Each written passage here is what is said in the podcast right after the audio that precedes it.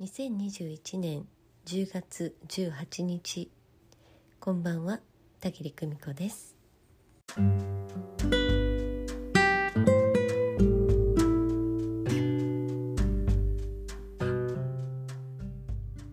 私は魂学というものを通じて魂視点と現実視点というのをお教えしているんですけれどもまあ、もちろんあの霊視カウンセリングやメンタリングの時にもね、え、こういうふうに物事を見ですか、えー、こういうふうに考えてみたらどうですか？というふうにねさまざまなご提案をしています。まあ、それをねどのぐらい実践してくださっているかというのはね、えー、その方々によるんですけれどもね。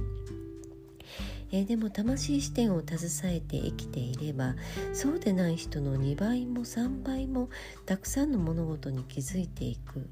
あれはこういうことだこれはこういうことなんだなんならそちらを見なくてもですね瞬時にその場を把握するということがね自然にできるようになっていくんですよね。えこれをフラットに物事を観察して大事なところに気づくその対極的な視点が養われていくからなんですこうなってくると皆さんの第六感が絶妙に働くということが出てまいります。第六感というのはね霊的な感性、えー、野生の感のようなものですね。えー、この魂視点を養うためにはじゃあどうしたらいいのというんですけれどこれはねもう自分の感性を信じて育てていくことにつきますね、え、そして自分の感性を育てるためにはですね現実に起こるさまざまなことを経験することなんです、え、そして経験値を増やしていくしかない。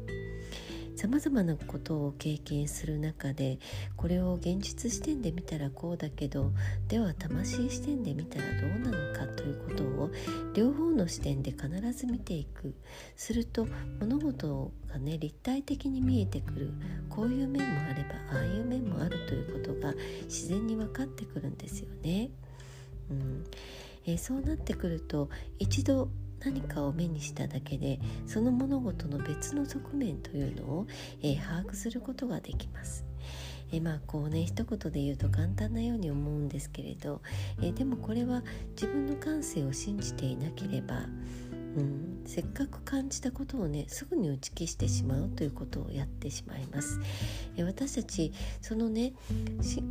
えその見たことで何かを感じた時時差というものが必ず発生するんですよね。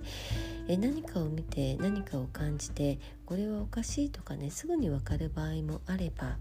え時差で、うん、しばらく経ってからああやっぱりあのことはおかしかったなとかああやっぱりあの時感じたことは確かだったななんていうふうに、えー、時差でね分かるということがありますこれは人によるし物事によるんですけれどでもね後になってそのことに気づいた時にまたそれをね簡単に打ち消してしまう私たちなんです。えその時に分かったものだけが直感ということではありません、え私たち魂視点で物事を見ている時何かしらおかしい何か違和感がある、えそんな風にね物事をちゃんと分かっている場合があります、えそして後日になってねうんどう考えてもあれは私にはしっくりこなかったなということが分かれば、えー、そのことはもう次から選択しない、えー、同じことに誘われてももう今度はやめておく。なんていうふうにね、えー、自分の、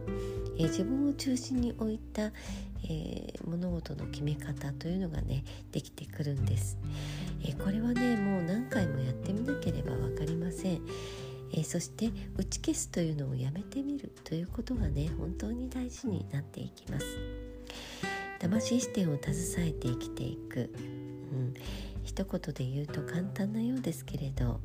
えー、実際にはですね本当に自分との信頼関係を築いている、えー、そのことがとっても大事になってきます。えーね、魂視点と現実視点の両方から見る。えー、最初は感情で揺れ動いてもその収まるスピードがねまるで違います。とらわれない心でこの現世を泳いでいきましょう。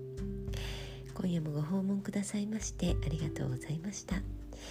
えー、月曜日まだまだ今週続きます。あっという間の1週間ですが一日一日大事にやっていきましょう。